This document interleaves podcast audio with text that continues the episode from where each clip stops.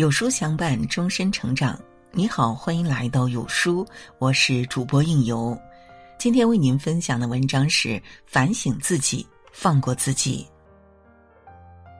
赫拉斯说：“真正的知己看上去比骗子还要冷漠。”深以为然。大部分的人觉得知己是雪中送炭，是锦上添花，是能够在日常生活当中给到你想要的。但是我觉得，真正的知己并非一直顺着你想、顺着你要、顺着你思，更多的时候只是带给你思考，带给你更深层次的东西。如果单纯的认为知己只是你肚子里的蛔虫，这样未免太过于简单了。因为这样的人，顶多是跟你处于同一个维度、同一个层次的人。知己不仅能够陪你在同一个地方，还能鞭策你走向远方。哪怕他自己也走不到哪里去。要知道，这世间里最伤人的是离别，这是一种冷漠；可最迷人的也是离别，这是一种生命的诀别之美。所以，我们不妨这样想：我们本身不仅是自己，也是自己的知己。懂得反省自己，日常反省一下，究竟为什么要认为自己也是自己的知己？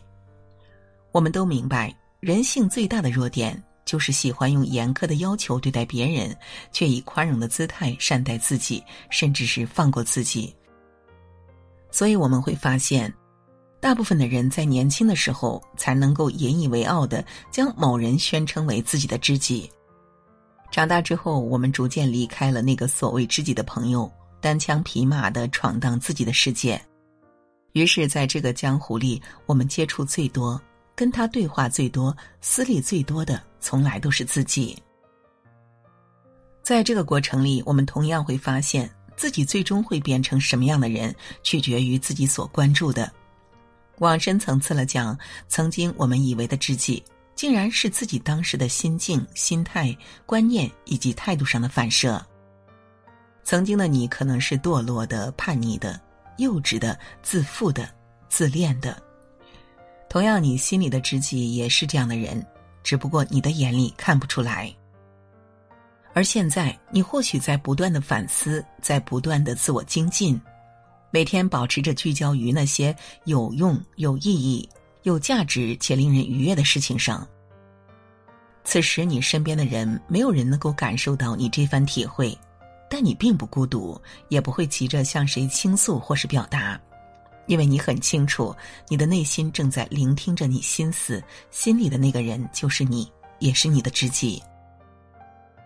你会发现，你现在充满了信心、信念和斗志，动力满满。这是反思过去、反省自己的力量。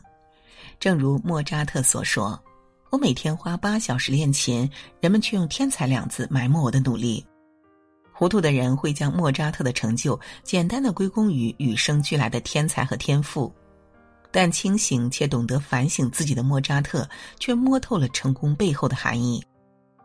所以，我们真的明白自己为什么不能成功，也真的有过如莫扎特那般自我反省的思考吗？懂得放过自己，人很容易将自己置身在一个很狭隘的领域上。因为每个人都会本能的进入到舒适区当中，所以也许很多人都会有这么一个苦恼，就是为什么我们每天都在反思自己、反省自己，乃至不断的改变自己，但依然活不出自己的样子来。这就好比一个人满脑子想着过上好日子，但日复一日、年复一年，每天都过着同样的生活。这类人说到底就是三天打鱼两天晒网的人。上山砍柴磨刀半天，刀没有磨锋利，都幻想着下午能够背上成捆的柴回家。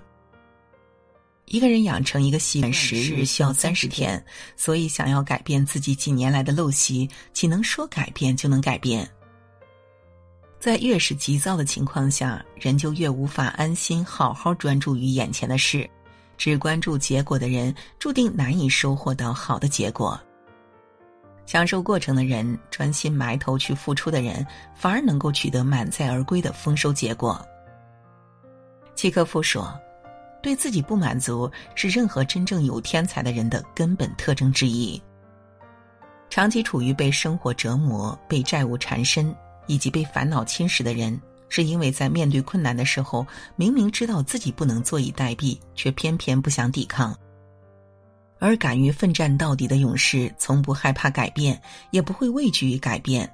对自己不满足，也会及时去弥补，放过自己的浮躁、毛躁、急躁，将目标转化为持久的内在力量，聚焦于某一种体验，然后不断的去强化自我。放过那个多疑的、懒惰的、满嘴借口、不断怨天尤人的自己，来一场深刻的反思，才能及时的拯救自己。余生懂得睁一只眼闭一只眼。杨绛先生说：“人生一世需要三个自觉，无非是认识自己、洗练自己、自觉自愿的改造自己。除非甘心与禽兽无异。”我们如今生活在一个急速发展、信息发达、任务繁重，同时也喜欢追求一些刺激的生活状态里。其次，每个人的压力、焦虑以及抑郁都胜于从前，于是，在各种心灵创伤面前，我们的确很难做到聚焦于当下。要么精神涣散，要么迷惘失落，看不到眼前的道路在哪儿。但是，只要我们吃过了这些苦，并且深深知道这些严重损害我们积极的事情不能再继续做下去，及时收手，赶紧制止自己再踏进去，这就意味着我们的人生又多了一些希望。要知道，人生就是如此，生活就是如此，不断的修炼，才能不断的反省。在净化自我的同时，也是在提升自己。懂得睁一只眼闭一只眼，懂得关心自照，才能知进退、知敬畏、得警醒，也才能在反省自我过程里放过自己，才能在放下的过程当中重新寻找到新的人生方向。